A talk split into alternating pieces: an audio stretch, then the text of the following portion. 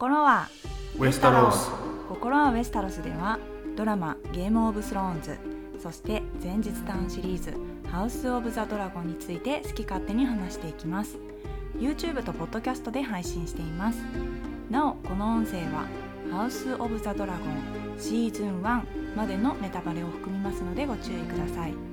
原作炎と血についても触れていきますがドラマの内容より先のネタバレは含みませんのでご安心ください加えてドラマ「ゲームオブスローンズ」並びにその原作「氷と炎の歌」シリーズについても触れる可能性がありますのでゲームオブスローンズ未視聴の方によるここから先のご視聴は自己判断にお任せいたします。お送りするのは私キャミーとケンです。お願いします。お願いしますはい、ということで今回はすごく久しぶりになりましたけれども「えーハウス・オブ・ザ・ドラゴン」についてのまあ情報なんですが、はいえーまあ主にシーズン2ですねに関するニュースそして新キャラ、えーそのキャスト情報、えーまあ一番気になるのが放送開始時期かなとも思うんですけど、まあ、それに関することなんかについても、えー話していきたいと思います。でまあ、ここから先は、えー先ほども言ったように、えーシーズン2とかのねネタバレは含まないんですけれどももう1ミリたりとも知らずにこのシーズン2に臨みたいという方はもしかしたらあの聞かない方がいいかもしれないよというレベルのね内容になっていきますのでその方も、えーご自身で判断をお願いいたします。はい。あのただねちょっと言っておきたいのが、はい、結構ね薄い情報です、ペラペラですね、うん。あの本当に最新最新っていうか最新の注意を払ってネタバレに触れないように、うん。まあ、もちろん私はシーズン2の内容全く知らないので、うん。まあ私がいわゆるちょっとストッパーにな慣れてるのかは分かんないんですけど、うん。私が知りたくない情報は1個も入ってないっていう、まあ、個人レベルのさじ加減になっちゃうんですけど、うん。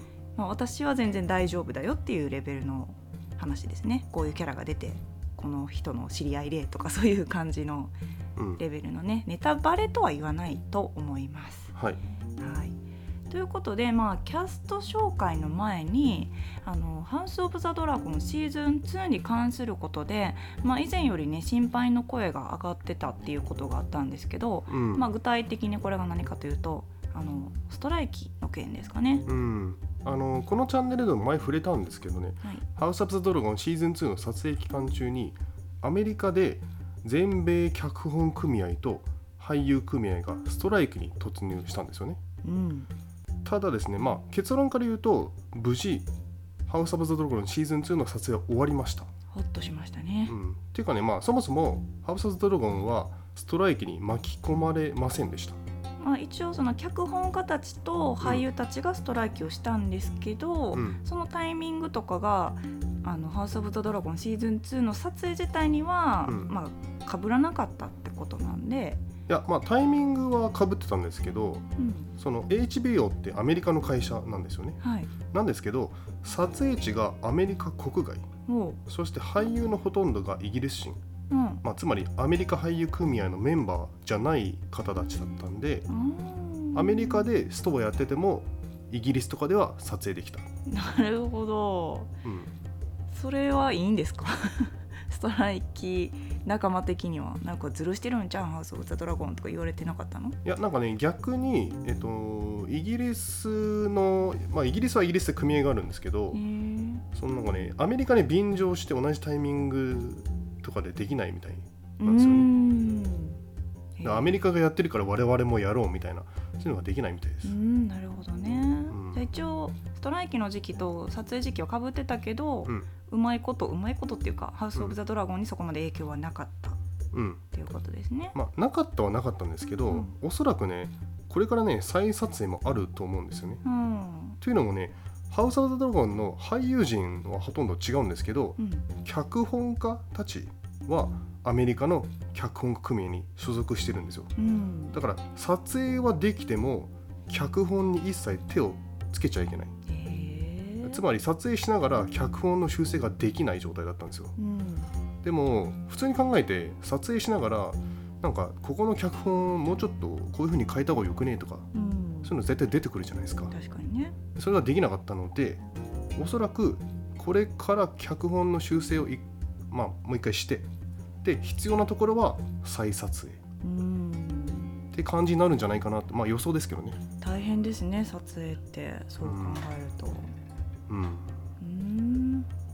でまあちなみに「ハウス・オブ・ドラゴン」は関係ないんですが同じ世界観でいうと「えーダンクとエッグの物語」はい。まあ七王国の騎士」っていうシリーズが一応 HBO でやることが決まりましうん。決まってましてただ決まった後にこのストーンに突入してしまったので脚本が一切できなかったんですよね。なるほど。ただ脚本組合のストは終わったからこれからダンクとエッグの物語の脚本を進めるうん。形になりました。なんかストライキってあんまり日本人的には馴染みのない運動じゃないですか。まあなくはないけどなくはないけどね。こんな大々的にはやらない感じかな、うん、脚本組合に入ってたとしてストライキ中ですってなっても、うん。家で絶対書きたくなると思いません？うん、絶対書いてましたよねって言いたいんだけど ストライキする人たちのね信念が私はレベルがちょっと分かんないんで。うん、書きたくなると思うんですけどね私が脚本家だったら。いや私もそうだしあのハウス・オブ・ドラゴンでいうとショーランナーのライアン・コンダルって、うん。まあ、彼はショーランナーで、まあ、制作、まあ、仕切ってる人なんですけど、コンダル脚くんね。そうそう。あの脚本家でもあるんですよ。ああそっか。そう。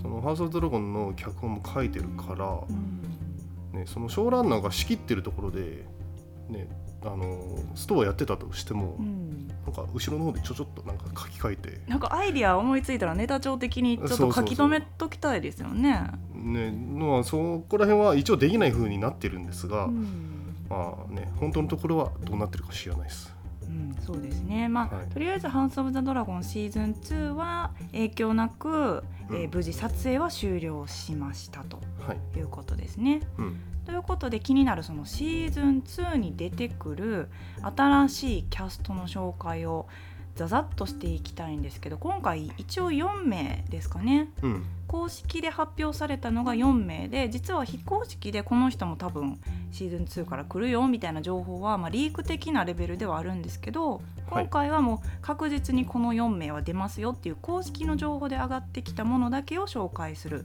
っていう流れで大丈夫ですかね。そうですね。うん。はい、まず1人目からいきます。演じられるのがサイモン・ラッセル・ビールさんでこの方が演じる役がサー・サイモン・ストロングというキャラクター。ハレンホールの城主でラリス公の大叔父という、まあ、キャラクターなんですけどうん、サイモンさんがサイモンを演じるっていうことでいいですか？そうそうそう。これはね合ってますよ。ね。私もちょっとねあのこの台本っていうかまとめてて、ん。あれ？これ合ってたっけなって一瞬疑っちゃいますよね。サイモン・ラッセル・ビールさんがサー・サイモン・ストロングを演じるそうです。ということでうん。ねラリスコーとかラリスってすごい久しぶりに聞いた気がするけどねなんか懐かしいよねみんな。ね覚えてるかなっていう感じなんですけどまあ足の人って言えばみんなピンとくると思いますね そうですね。はいじゃあ紹介をお願いしますはい、あの現在ハレンホールを所有している、まあ、トップにいるのはラリス・ストロングうん。で彼は水槽派でしたね。足の人ですね。足の人が水槽派です、はい。はい。でこの新キャラの人もストロング家の人間うん。なんですよ。だからおそらく水槽派ってことでしょうかね。なるほど。水槽派は緑の人たちですね。うん。じゃあラリス・ストロングの大叔父ということなんでうん。ラリスのおじいちゃんの兄弟。そうですね。うーんまたはシーズン1で王の手を務めたライオネル・ストロングのおじさんですねもうライオネルのことを考えたら胸がキュンとしますわ。うん、まあそのライオネルは亡くなってしまったんですけど、はいえーこのサー・サイモン・ストロングの方はあの火事に巻き込まれなかったと。うん、なるほど。まあストロング家はいいストロングと悪いストロングがとりあえずいることはシーズン1で分かりましたからね。あそうですね。このサイモン・ストロングさんはうんどっちなんだろうっていう、まあ、とりあえず生き残ってるストロング家でラリスの大叔父。そうですね。うんであの、まあ、キャラ説明はもうこれ以上説明しません。はい。なんですがあのね原作だとそんなにメジャーキャラってわけじゃないんですよ。うん。なんですがテレビドラマの方ではちょっと役割を変えてきてまあもっと大きなパートが与えられるのかなと個人的に予想してます。うん。というのもですねサー・サイモン・ストロングを演じるサイモン・ラッセル・ビールさん、はい。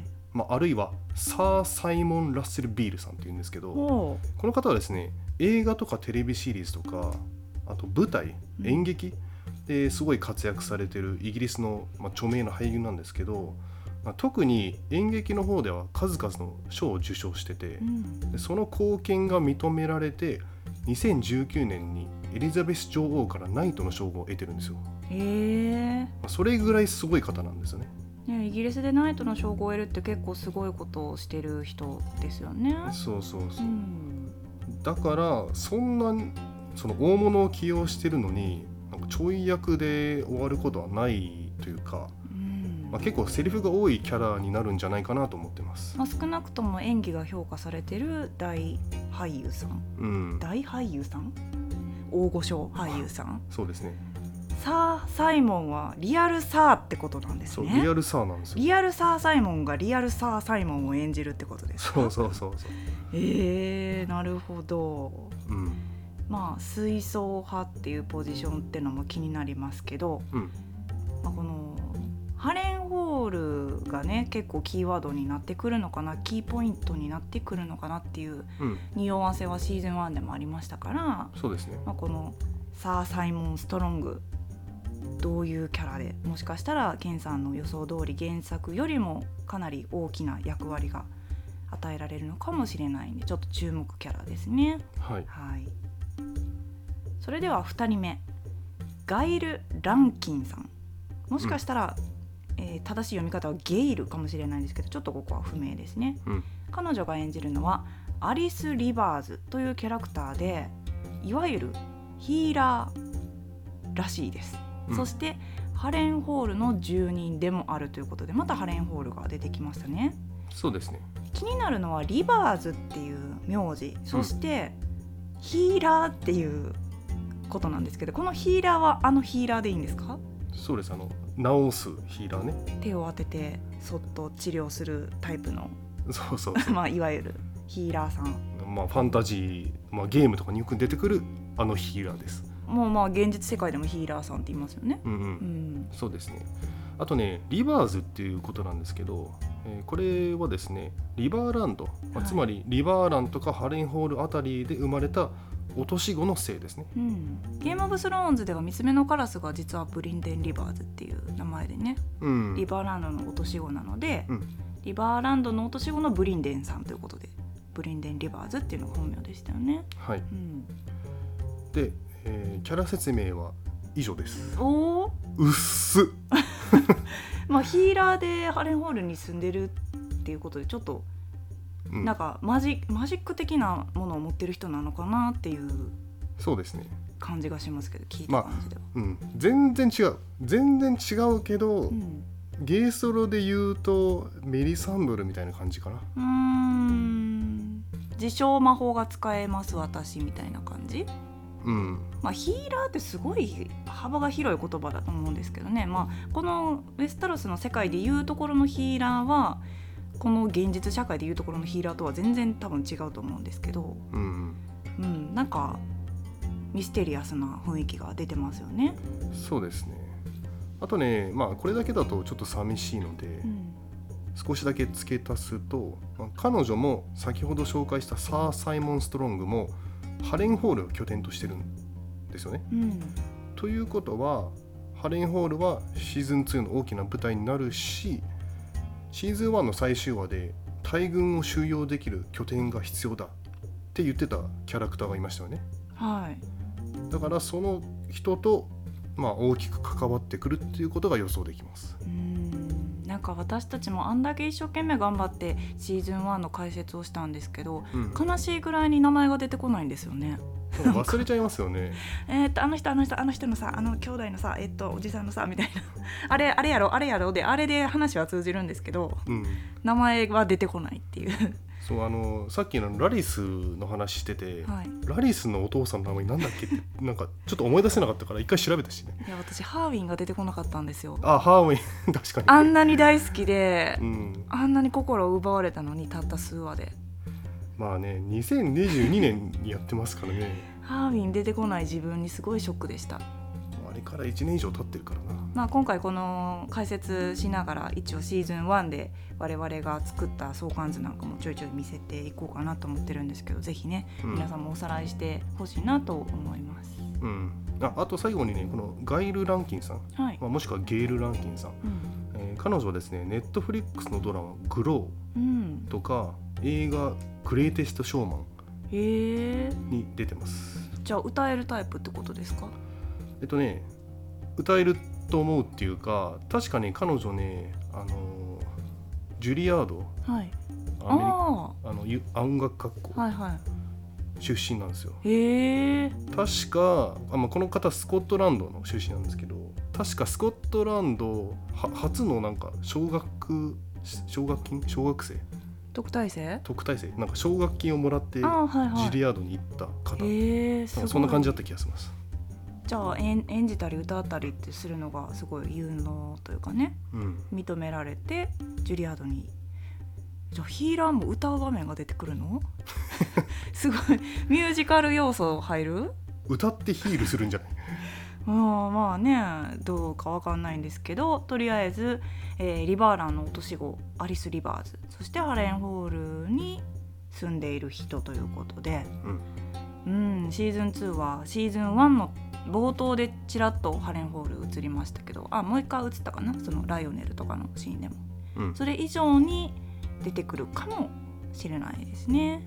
はい。ゲームオブスローンズの時よりもボロボロでないけれどもちょっと脱落しているハレンホールうん。ですかね。うん。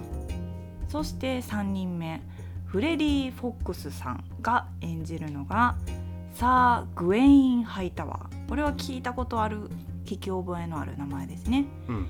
えーオットー・ハイタワーの息子でアリセント王妃の兄。そしてエーゴン2世ヘレーナ王妃エイモンド王子の叔父。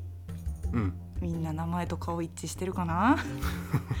ねグエイン・ハイタワーといえばシーズン1でもちらっと出てきましたよね、あそうですね、うん。あの第1話の「馬上槍試合」に出てます、うん。えーデーモンに指名されて対戦することになったけど、まあ、すぐボコされた人。うん。で、まあ、ただねあの時はヘルメットかぶったスタントマンだったんですよね。うんだけどシーズン2からはこのフレディ・フォックスさんが演じます。へえうん。でまあ彼はハイタワーの人間なんでおそらく水槽派うん。なんでしょう。なるほど、はい。王妃の兄で一応水槽派の中では今のウェスタロスの王様であるエイゴンのおじさんってことですから。うん。まあ本当に家族同士のいざこざの話ですよねそう思ったらこの話って。そうですね、うん。まあちなみにあの彼はアリセントのお兄ちゃんうん、になるんですが原作だと弟？あそうでしたっけ？そうです。へえ、うん。そっかそっか。ただねなんかアリセントの、えっと、お兄ちゃんとか、まあ、兄弟ってあんまり描かれてないんで原作は。うん。あその何？長男が誰で次男が誰でとか。うーんそんななんか詳細がなかった気がするな。一応シーズン1ではエピソード1でこのデーモンにボコボコにされてそれを見てたアリセンとか爪をガジガジやっちゃったりするとこがあったじゃないですか、はい。その後一応オートにいたっていう設定は設定だったんですかね。いやえー、いなかったんじゃないかな。あそこに帰ってたの？一回あのうん。オールドタウンに？書いたんじゃないかな、うーん。でもサーなんですよね。そうですね。うんうん。まあ、ちなみにこのフレディ・フォックスさんはキャミーさんが大好きなドラマ「窓際のスパイ。そうなんです。スローホースに」あそうそうそう。スローホースではちょっとやらしい役なんですよ、そうね、まあ、嫌いじゃないんですけどね。まあ、いい役いい役っていうかあの、まあね。おいしい役じゃないですよね。おおいおいしかったですけどね。あその。シーズン2まあ、ね、これから見る人はあれですけど。うん。キーパーソンまでは言わないけどうんなんかずーっといるんやろうなこの人みたいな、なんかそういうさななんていうかないいスパイスになるねうん、うんキャラなんですけど、まあ、まあこの方の顔つきを見てもらえば分かる通りちょっとなんか性格悪い役がすごい合うんですよね。すごい失礼。いやいいいい意味ですよ俳優さんとしては。うん。ね、それがそのグエイン・ハイタワーになった時にどうなるのかその窓際のスパイのイメージがすごいついてるんで私このフレディさんに、うんね、私私は楽しみですねこのグエインが。そういえばさ窓際のスパイにさオリビア・クック？違いますよ。ライオネル・ストロングが出るんですよシーズン3あそうなの？はい。えあオリビアあオリビア・クックも出てます。オリビア・クックはシーズン1でそう出てます。オリビア・クックはアリセントのはいはい。役者さんね、兄弟で同じドラマ出て確るかに。本当ですね、あと窓際のスパイのもう一個プチ情報言っていい？はい。シリオ・フォレル出てますからね。シリオ・フォレル？シリオ・フォレルって誰でしたっけ？え？え？あシリオ・フォレル？あ。おえ？あそうなの？そうそうあの。えスズメも出てるでしょ？ハイスパロあ出てるわ。ハイスパロ結構ゲイソルキャラ出てるんですよね窓際めっちゃ面白いんです、うんあ。大好きなんですよ。ゲイリー・オールドマンが。うんそうそうそう。んかっこよくて。いやすごいね。面白いドラマでねい1シーズン6話しかないから。はいはいはい、はい、サクッと見れちゃう、アップル TV かな？うんそうなんです。ゲイリー・オールドマンが車の中で一うん。緒歌ってるとこがもう大好きで、あ確かに。あれめっちゃ面白かっ ぜひあの我々のこのゲームオブスローンズ以外で見てるドラマとかも知りたいっていうね、た、うん、方もコメントでたまにいらっしゃるんですけど窓際のスパイは私はめっちゃ好きです。はい。はい、ということで最後4人目ですね。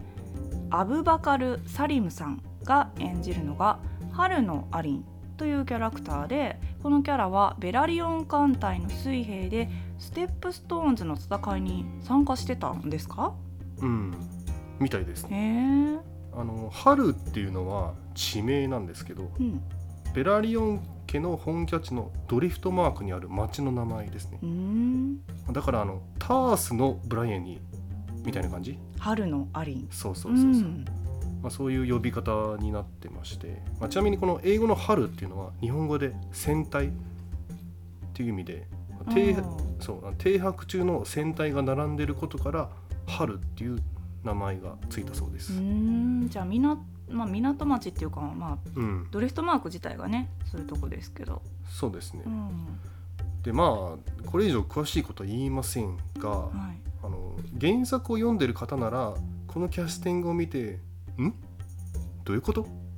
となったかもしれません。それはね彼の見た目じゃなくて、うん。年齢なんですけどうん。俳優のアブ・バカル・サリムさん。はい、現在30歳なんですえよ嘘やん。年下やった。え、私より年下ですね、うん。なんですが原作のショックやな。原作の春のアリンは、まあ、だいぶ違う年齢設定なんですよ、うーん。うん。まあ、下なのか上なのか言わないですけど、なるほど。うん、まあそんな感じです。うーん。まあゲームオブスローンズでもあったことなんじゃないですか？これは、まああったまあけど、、全体的に上だったのかな？ゲームオブスローンズは。そうね。原作よりもね、うん、うん。下になることはなかったんじゃない？ゲースロうーん。みんな数歳上とか10歳上とか。そうですね。まあ、今回みたいにあるキャラ単体で年齢が大幅に違うっていうのはあんまりない設定かもしれないですね。うんはい。うん、まあそんな感じなんですが、まあ、補足するとこのアブ・バカル・サリムさんうん、は HBO Max のドラマ「Raised by Wolves」っていうのを出てるんですが彼はねファーザー役として出演してるんですよね。うん、でマザーっていう役柄がいるんですけどマザーを演じた女優さんもハウス・オブ・ザ・ドラゴンシーズン2の某キャラとして出演しますああそれはでも公式発表ではなく、うん一応するらしいよ的な？そうですねへえ。公式発表ではないんですが、まあ、リーク情報出てて、まあうんほぼ確定かな、うーん。でまあそこそこいいキャラですよてかまあこのマザーとファーザーうん、2人ともいいキャラもらえるはず春のアリンがいいキャラってこと？そうですねへえ。そのいいの意味がどういう意味を含んでるかは聞かないでおきますが。うんまあうんその悪いやつなのかいいやつなのかちょっといもちろん言わないですけど、うん。今この4人紹介したじゃないですか、うん。基本的にみんなビッグキャラって言えるんじゃないかな、ええまあね最初の4人として発表されたぐらいですからね。うんまあ、ゲームオブスローンズで言うと、まあ、シーズン2からは、えー誰だ？メリー・サンドルとかブライエニーとかイグリッドとかが。新キャラで登場したんですけど、まあ、あのぐらいのインパクトはあるんじゃないかな。なるほど。でもベラリオン艦隊でステップストーンズの戦いに参加してたってぐらいだから、まあ、これを聞く限りだとおそらく黒装派なのかなっていう感じはしますが、うん。なんか私あのガレットとかあの辺の戦いがすごい楽しみなんですけど。うんレイニスさんがうろうろしてるんでしょ？見守りで。シーズン1エピソード10を見直してもらったら。うん。いろんなキャラクターが駒として置かれていったじゃないですか。うん。あれがどう散らばってうん。どう活躍していくかがすごい楽しみですけど、ある意味散らばったってことは手薄にもなってるしね。うん。そうね。まあシーズン1はさみんなキングズランディング周りだったじゃないですか基本的に、シーズン2以降はこうゲームオブスローンズみたいにウエスタロス全体をこうん。う散らばる感じになっていくからうんそうね、そういう意味でも全然あのね変わってくるのかなと思います、うん、まあこれ以上キャラが増えたら相関図を作れる自信がなくなってきたんですけど。もうすでにパンパンですよね。A3 ぐらいいるんちゃうっていうなんかねうん。感じしますけれども、まあ、とりあえず今回公式で発表されている新キャストはこの4名。とはい。いうことでした。でまあ、ここまでこの新しいキャラクターについての情報をお伝えしてきたんですけれどもシーズン1で出てきた、まあ、私たちにとってはおなじみになってきたキャラに関する情報もなんかあったんですか？うーんそうですね。これ新しくはないんですけどあのこのチャンネルで前ねシャープ107番うん。で言ったと思うんですがあのヤング・レーニナ・ターガリンを演じたミリー・オールコック。はい。彼女はシーズン2に復帰しないって言っちゃってるので、うん。まあ、つまりその回想シーンとかフラッシュバックシーンでうん。登場することは残念ながらなさそう。シーズン2ではそこまでタイムジャンプはないって思っていいんですかね？うん。あのシーズン2の第1話、はい。始まりはシーズン1エピソード10の直後って言われてる。だからエイモンドの表情が超ポイントってことでしょ？まあそうです、原作との違いとかねまあ、例えばあれから3年後みたいな感じでは始まらない、うん。直後で始まるしあのシシーズンの途中っていうかそのエピソード4から5にかけてまた6年飛ぶとかそれはないみたいですね。うん、だってねちゃんとそのアラックスとうん。ルースのうん。お別れを見たいですよね。うん。そうですね、うん。であのーそれで言うとキャストがガラッと変わることはなくて、はいはい。まあそのね少年だった人が大人になるとか、うんうん。でそのキャストチェンジとかなさそうなんですよね、はい。で一応全員復帰する予定みたいです、うん。だからあのゲースロでいうダーリオ・ナハーリスパターンはないと。あれこの人誰？と思ったらダーリオナ・ハリスやったっていう、そうそうそう。ね、完全フルフェイス整形っていうのはないってことです、ね。そうそうそうはい、逆にダーリオナ・ハリス以外ありましたっけ？ケースロって。えー、あったっしょちょっと思い出せないですけどまあマウンテンとかもそうだよね。ああそっかそっかそっか。うん。あとグレイワームが変わったと見せかけて変わってなかった時もありましたよね。それは。それはまた別の4話で。ゲストは結構いたんじゃないかな。ダーリオナ・ハリスが一番ね変わりましたよね。そうですね。そう思ったら。うん。うん、他はまあブランは変わったと見せかけて変わってなかったしうんそうですね。ブランはまた別のパターンですよね。成長の路線が私たちが思ってたやつと違う路線で、そうね。ね、そういうパターンはあるかもしれないですよね。あるあるかもしれないですね。意外とジェイスがすっごいなんか顔が変わってしまったとか背がビューンって伸びてしまったとか、うん。まああのルークとジェイスって、うん。まあ、シーズン1であの俳優さんたちはいいたじゃないですか、うん。もちろんジェイスが年上。うん、で今ルークってジェイスの俳優さんより全然身長伸びちゃってるんですよ。そうでしたね。そうそうそだからもうこんなこと言うとすごい悲しいんですけどシーズン1でうまいこと退場してもらって 身長的にはすごいうそうね。あの大丈夫やったっていう風あれどっちがお兄ちゃんだっけってならないくなそうですそういうメリットはありますよね。だからブランもジョン・スノーよりでかなってましたけど車椅子座ってたからあ大丈夫やったみたいなとこもありましたからね。うん。はい、ということで一応全員おなじみの顔ぶれがまた戻ってくるということでこれは安心ポイントですね。はい、でまあキャストはそんな感じかな。うん、うん。あとねちょっとキャストではなくエピソード数なんですが、はい。あのこれも同じく前このチャンネルでシーズン2のエピソード数が10じゃなくて8に縮小されてしまいますよとうん。説明したんですけど、あれからねアップデート情報がありまして、はい。おそらく秘宝なんですけどうん。シーズン2でメガホンを取る監督のクレア・キルナーさん。はい。彼女はシーズン1でエピソード459を担当してるんですけど、うん。えー彼女曰くシーズン2も1話を1時間にまとめるのが難しかった。もってインタビューで発言してるのであの8話になっちゃうけど1話あたり90分になるとか、う、うん、そういうのじゃなくて単純に1話60分のまま通常より2話減らされちゃったっぽい。うーん。1話の内容がギュッて凝縮されてるってこと？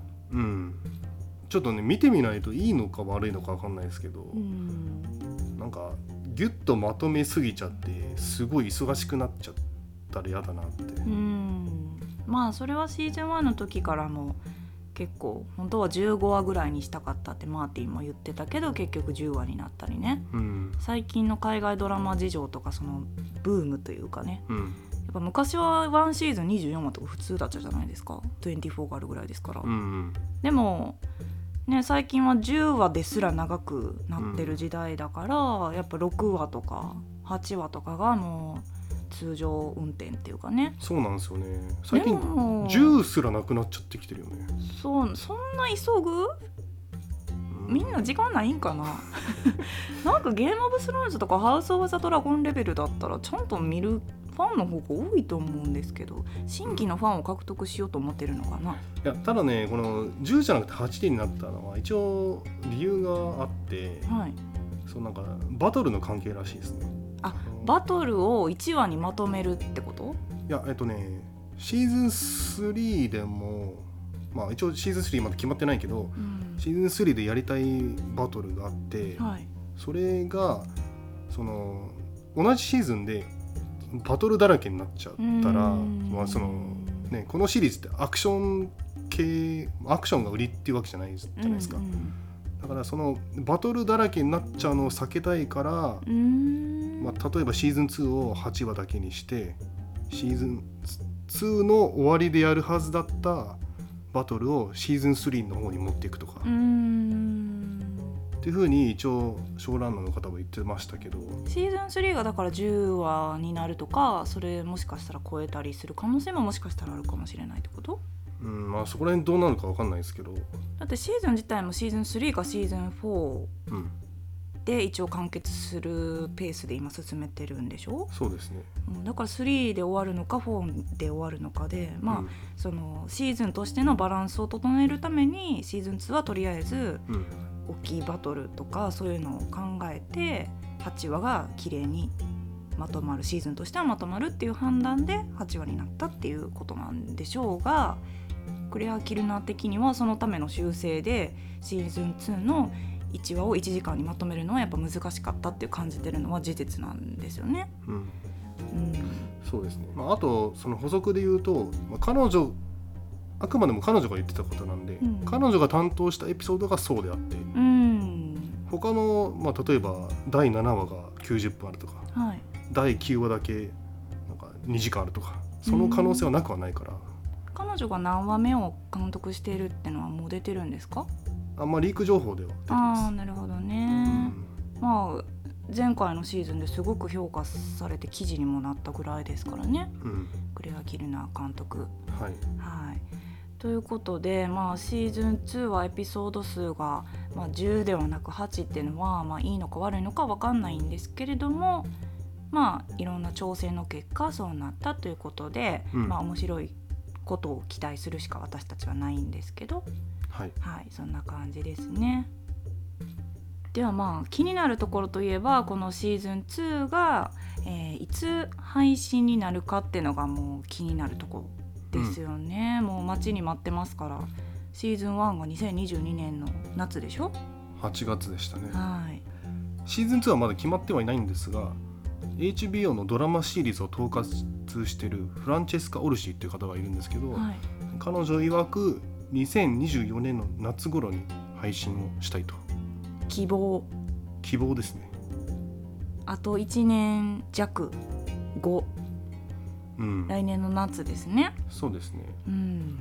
でこれね、まあ、その記事には具体的に書いてなかったんですけどこの先ほど言ったストライキがまあ関係してきててああの脚本家組合のストライキは終わったんですけど俳優組合のストライキはまだ続いてるんですよね。うん。でアメリカの俳優組合のストライキが続いてるとアメリカではその宣伝とかができないんですよ。あードゥーンとかもそれで遅れてまあそうそう。すよね。ドゥーンはもともと今年の11月にやる予定だったのがとりあえず来年の3月にうん。延期されて、映画自体はできてるけどみんなに宣伝ができないから宣伝しないものは売れないじゃないかってことで宣伝ができるようになってから公開しようっていう流れですよね。その何？レッドカーペットのなんか公開。うん。先行公開やら登壇イベントとか。う、ん、ね、トトム・クルーズとかもね日本に来れなくなっちゃったああそうでしたね。ああいうのができないからそのストライキが続いてる中で、まあ、例えばね予告編だけでもできはするんですけどはいはいなんかね盛り上がらないよね。そうストライキやってる中で予告編流して確かに。それもどうなんだろうっていうねうんやっぱレッドカーペット見たいですよね、うん。私服でイエーイってやってる俳優さんとかを見るの超癒しじゃないですか。そうそれのストライキがまだ全然終わってないしっていうのもあるのとまあねその HBO もどうやどの順番で次のドラマを配信するか。ってまだ決まってないから。ハウス・オブ・ザ・ドラゴンに出てる俳優さんでアメリカの俳優組合に入ってる俳優さんもじゃあいるってことですか？ほとん。どイギリス、ほとんどイギリスだと思いますけど、うん、うん。でも関わってはくるってことはまあ入ってる方がねうん。いらっしゃるということでそれによってはちょっと微調整がかかり2024年夏にしたいなっていう希望がどうなるかはちょっと確定ではないんですよね。なんか6月って書いてる記事も結構あったりしたんですけど。エミー賞的には何月がいいんですか？うんと5月の中旬までとかだったんじゃないかに終わる。な、うん。だただねもうエミー賞それもさっきのストライキに関係してるんですけど、うん。エミー賞も別に関係ないっていうかうん。今他のねドラマとか全然やってないから、うーんそっか。うん、エミー賞のために早めたりとかうん。そういうのは別にないんじゃないかな。うーん。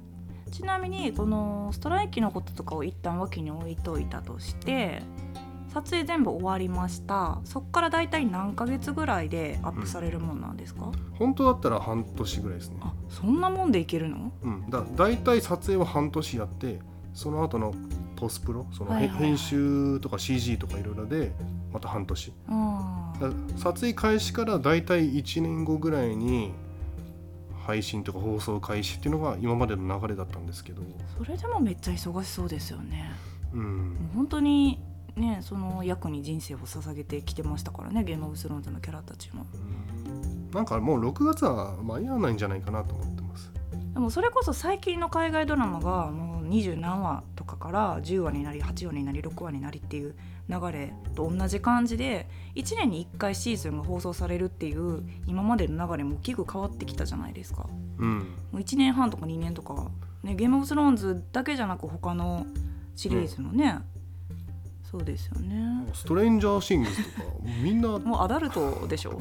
子供じゃないよみんな。もあとあれでしょ？あの HBO の学生の。あユーフォリア？あユーフォリアとかもユーフォリア高校生の話なのにみんなもう20代後半とか 30代とかになっちゃう、そんな感じになっちゃいますから。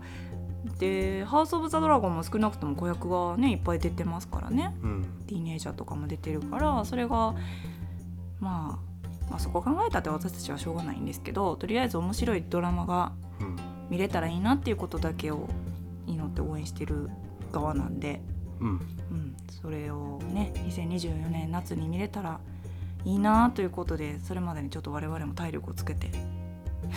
体力をつけて。体力をつけてもうシーズン4とか3のあたり自分たちは何歳になってるんだろうっていう不安がねもう襲ってきますが。そうですね。はい、ということで、まあ、シーズン2「ハウス・オブ・ザ・ドラゴン」シーズン2に関する情報はこんな感じでいいですか？はい。はい。ということで最近あのアップが2週間に1回とかになっちゃってすごい申し訳ないんですけれどもうん。なんか我々のモチベーションを上げるためにもうん最近考えてることがあるんですって？この話する予定じゃなかったですっけ？いやあの自分から言うんですか？はいどうぞ、あのまあ全然具体的に考えてないんですが、うん、あの YouTube のメンバーシップってあるじゃないですか、はい。あれちょっとやってみようかなと思ってうまして。ん。まあ、別にモチベーションが下がってるとかじゃないんですけどうん なんかモチベーション下がってないですよね。いやモチベーション全然下がってないです、はいはい。ちょっとあのむしろやりたいことありすぎて全然手回ってない状態そうそう。ではあるんですね。やりたいはやりたいんですけどお互いのまあ仕事とかまあプライベートが最近ちょっと忙しくて、はい、前のように収録ができなくなっちゃってるんですよね、うん。ただやる気はすごいあるのでその YouTube のメンバーシップっていうのがあるんですが、うん。それをちょっと始めてみようかなとやる気でいうとドラゴンサイズどれぐらいですか？バーガーぐらいじゃない。バレリオンではない。バレリオンではない。バーガー。バーガー。ぐらい、バーガーサイズのやる気はあるけど、うん。まあ、ちょっといろいろ忙しいのと、うん。あの2週間に1回になっちゃって今までのコンスタントさがねなくなった分をカバーするわけではないですけど、うん。ちょっとそのメンバーシップってやつをうん、まあ試し運転ぐらいで、そうそうそう。う、ん。そんで、まあ、なんでやりたいかっていうとそのねど動画その限定動画っていう風じゃなくて、うん。もうちょっとなんかなんつうのそのコミュニティ感を強める。だみんなそのね、まあ、好きなことをまあコメントし合ったりうん、そういう場が設けられたらいいなというのがあって、まあ何かしら始めてみようかなと。まあ、ちょっとこれもかっこ未定ですけどね、うん。うん、で、あのーこれまで上げてきた動画よりももっとクオリティが高いものをメンバーシップの方だけに見せるとかそういうことではなくうん。今まで上げてきた動画と同じようなものをこれからもあの全ての人が見れるようなことを続けていきますがうん。メンバーシップにもし入ってくれる方がいるならばその人たち同士で別の動画が見れるのではなく新たなコミュニティとしてやっぱりゲームオブスローンズって喋りたいけど語りたいけど仲間がいないっていう状況がすごいね今までもあったと思うのでその悩みとか、うん。あの何ですかパッションが解消されるようにうん。なんか我々の距離ももっと近くなるようなそうですね。そういうコミュニティがもしかしたらね、うん。作れたらいいなと激安価格で。